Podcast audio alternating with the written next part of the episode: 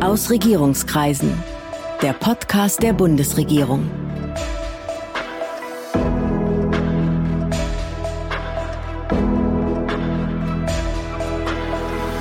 Hallo, willkommen zu Aus Regierungskreisen, dem Podcast der Bundesregierung. Ich bin Sven Siebert und ich bin Gastgeber dieses Podcasts. Heute geht's in einer weiteren Folge um die neue Bundesregierung. Wieder habe ich eine Amtschefin zu Gast. Das ist die Staatssekretärin, die ein Ministerium am Laufen hält. Heute ist es Leonie Gebers aus dem Bundesministerium für Arbeit und Soziales, dem BMAS. Guten Tag, Frau Staatssekretärin. Einen schönen guten Tag, Herr Siebert. Frau Gebers, wir fangen mit dem Thema an, das alle gerade am meisten beschäftigt, der Krieg in der Ukraine. Was bedeutet die Flucht nach Deutschland von sehr vielen, von Hunderttausenden, ganz praktisch für Ihr Haus, für die Politik des BMAS?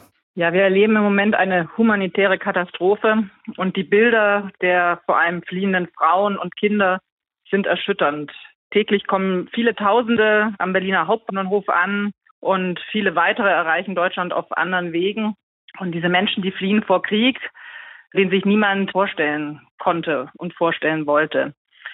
Für uns ist jetzt das allererste Ziel, diesen Menschen Sicherheit und Obdach zu bieten. Und wir unterstützen dabei die Nachbarländer, aber treffen auch hier in Deutschland zusammen mit Ländern und Kommunen alle nötigen Vorkehrungen, die man braucht für die Ankunft von vielen Menschen, die aus der Ukraine in unserem Land Sicherheit suchen.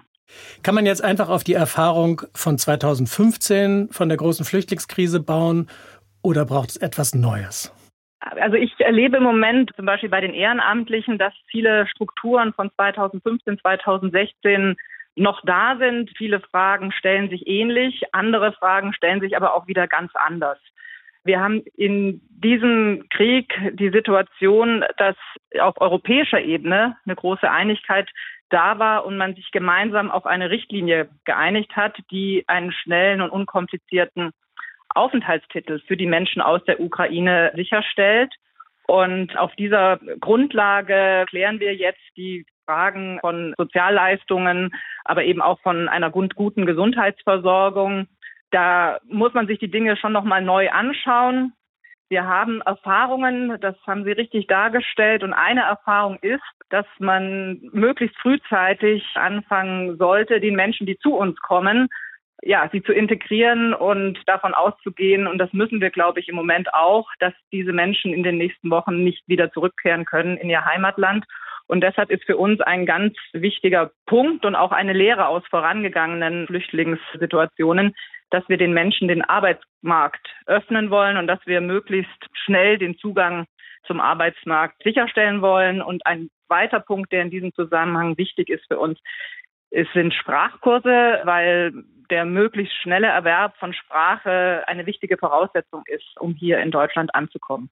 Beim Thema Zugang zum Arbeitsmarkt, da geht es ja auch immer um die Frage der Anerkennung von Berufsabschlüssen. Ob beispielsweise eine Ingenieurin wirklich als Ingenieurin arbeiten kann, ob ein Lehrer als Lehrer arbeiten kann. Ist das jetzt eine aktuelle Herausforderung? Wir sind da natürlich jetzt, was die Menschen, die gerade nach Deutschland kommen, noch sehr am Anfang. Im Moment sind die Fragen von Unterkunft sehr entscheidend. Auch die Frage, viele Kinder sind dabei, wie ist der Zugang in Kita? Und Schulen. Ich habe das Thema Sprachkurse schon angesprochen. Das sind alles dringliche Dinge. Die Anerkennung von Berufsabschlüssen gehört auch dazu. Das wird die zuständigen Stellen, und dafür sind in Deutschland viele verschiedene Stellen zuständig, jetzt auch äh, vor Herausforderungen stellen. Ihr Haus, das BMAS, ist ja das einzige Haus, in dem die Leitung nicht gewechselt hat. Wie ist das, wenn alle anderen in der Regierungsmannschaft neu sind oder auf anderen Positionen spielen? Das ist sehr spannend. Ich erlebe das aber als wirklich einen großen Vorteil. Das ist ja auch unser Alleinstellungsmerkmal, dass wir weitermachen können mit dem Bundesminister Hubertus Heil an der Spitze des Ministeriums. Und ja, wir sind ein eingespieltes Team im Bundesministerium für Arbeit und Soziales. Und es ist ein großer Vorteil, wenn man mit den Mitarbeiterinnen und Mitarbeitern im Haus kontinuierlich weiterarbeiten kann an den Themen. Wir können aufbauen, Dinge, die wir auch in der letzten Legislaturperiode vorbereitet und erarbeitet haben, haben Eingang in den Koalitionsvertrag gefunden und können jetzt umgesetzt werden. Und ja, von daher ist das sehr schön und macht auch viel Spaß, äh, weiterarbeiten zu können. Wir haben mit dem BMAS ein Haus, was eine extrem hohe Fachkompetenz hat und auch sehr leistungsstark ist. Und ja, deshalb ist es auch eine sehr, sehr große Freude, weiterarbeiten zu können. Und haben Sie den anderen am Anfang immer gesagt, da ist die Raucherecke, da ist der Weg in den Kabinettssaal, da, das machen wir jetzt hier immer so. Nee, das stellt ihr euch falsch vor? Oder ist das sozusagen, hat man da auch so ein bisschen die Rolle der Tante, die alles schon weiß? Nein, weil bei uns ist zwar alles fast gleich geblieben, aber wir sind in einer neuen Koalition und das ist schon ein großer Neuanfang und wir arbeiten mit anderen Partnern zusammen in der Bundesregierung und von daher ist vieles dann auch wieder ganz anders. Die Zusammenarbeit auch innerhalb der Bundesregierung und mit den Ressorts, dadurch, dass in allen anderen Ministerien um uns herum ein Wechsel da ist, auch die Farben sich gewechselt haben, die Koalition sich neue Dinge vorgenommen hat, ist dann doch so viel wieder anders, dass sich die Rolle der alten Tante nicht anbietet. Alt habe ich nicht gesagt. ähm, Sie haben ja gesagt, Sie sind ein eingespieltes Team. Sie können sozusagen nahtlos anschließen an das, was Sie in der vergangenen Legislaturperiode gemacht haben. Aber Gibt es vielleicht bei Ihnen auch einen spürbaren Wechsel oder sozusagen empfindet man das auch irgendwie als Neubeginn, so ein Start in eine neue Legislaturperiode? Auf jeden Fall. Das ist ein Neubeginn, das ist eine neue Koalition mit auch vielen neuen spannenden Vorhaben. Und ja, deshalb ist nicht so viel Routine angesagt. Was man sicherlich im Blick haben muss, ist, dass wir aus einer Krise kommen und in eine neue Krise gehen. Das heißt, wir sind sowieso auch als Bundesministerium für Arbeit und Soziales nicht im Normalmodus, ja. sondern eigentlich im Krisenmodus. Wir hatten in den letzten Jahren das Thema Pandemie. Das hat das BMAS auch sehr gefordert. Wir haben eine sehr hohe Taktung gehabt, waren an vielen Stellen äh, gefordert, was äh, die Pandemiebekämpfung anbelangt. Das ist das Thema Arbeitsschutz gewesen. Das ist aber auch das Thema Kurzarbeitergeld, um den Arbeitsmarkt zu stabilisieren und Arbeitsplätze zu sichern.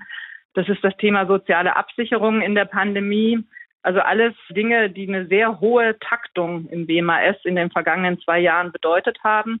Und wir sind jetzt in der Situation, dass wir den Beginn der Legislaturperiode nach wie vor mit der Pandemie konfrontiert wurden. Wir so langsam vielleicht das Gefühl haben, dass man sich aus der Pandemie herausbewegt. Aber wir haben es zu Beginn schon gesprochen. Jetzt sind neue Herausforderungen da mit der Situation, mit dem Krieg in der Ukraine.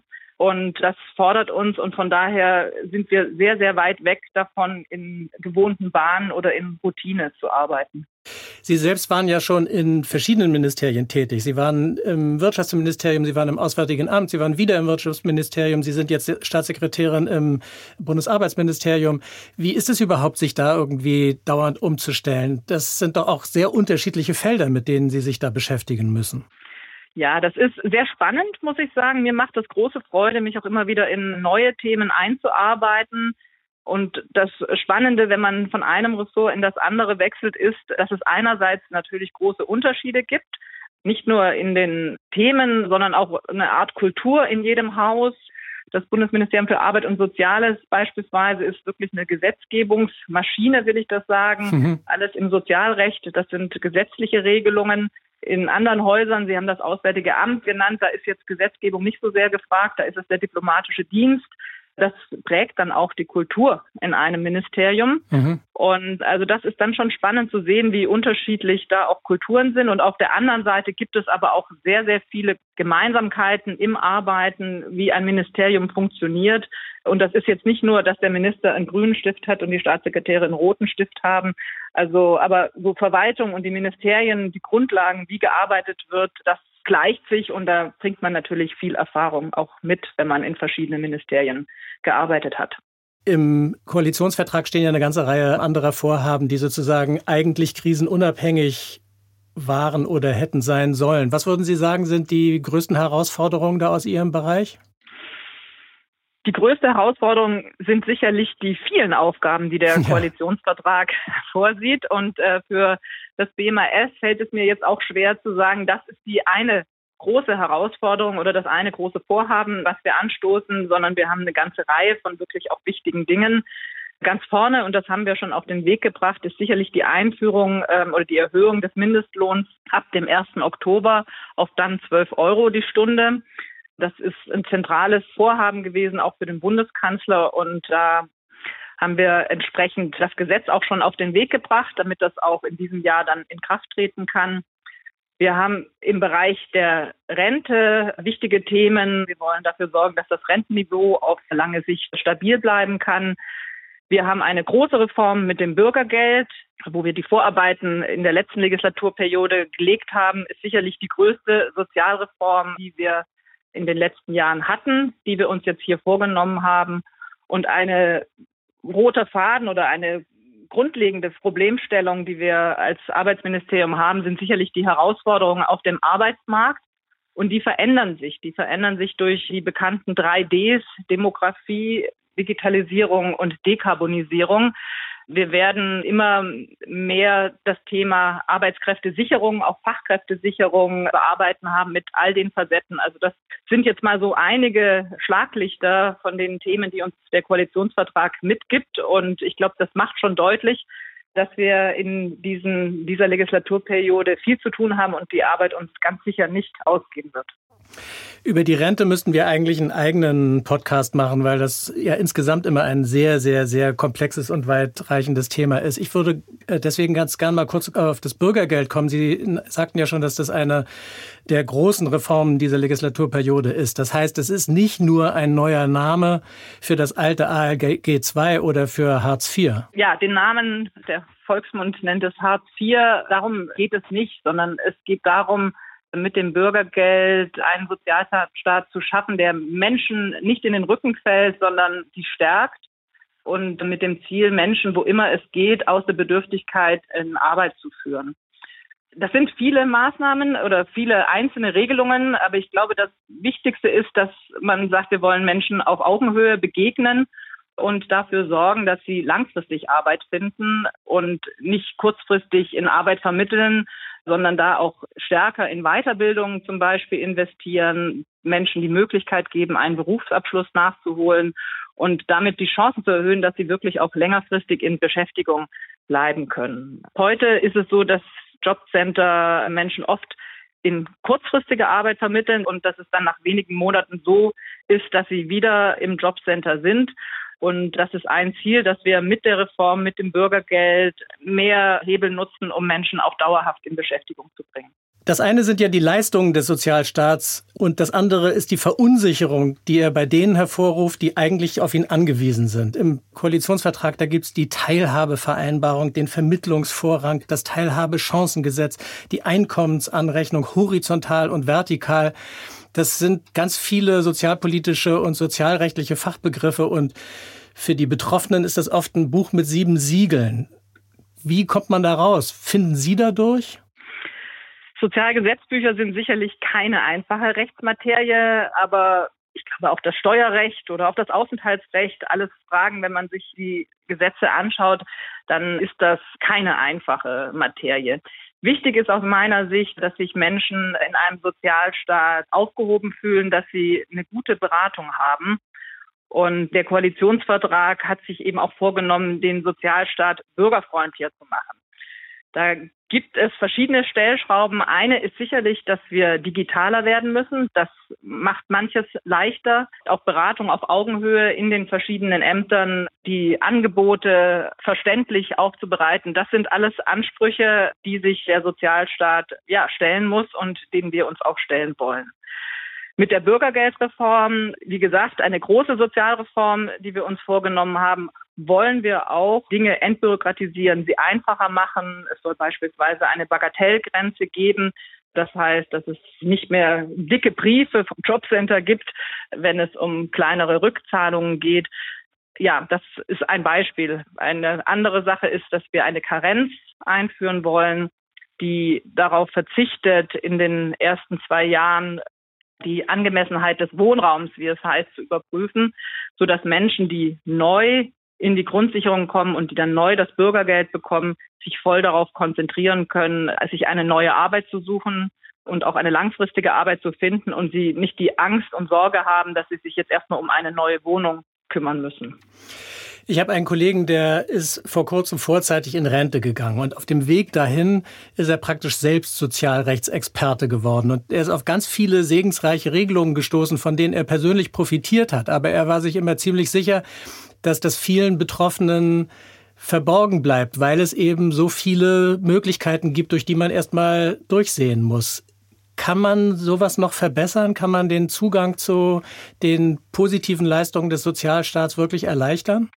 Das ist ein Anspruch und den sehe ich schon. Also Dinge so zu gestalten, dass sie bürgerfreundlicher sind, dass der Sozialstaat ähm, verständlicher ist, die Dinge auch zusammenspielen. Es sind natürlich verschiedene Ebenen und auch verschiedene Sozialkassen, die dann gefragt sind. Und schwierig wird es immer an den Schnittstellen, an den Schnittstellen, wenn verschiedene Sozialleistungen zusammentreffen. Und da ist es wichtig, dass man auch umfassend beraten wird und da die entsprechenden Stellen sozusagen hat.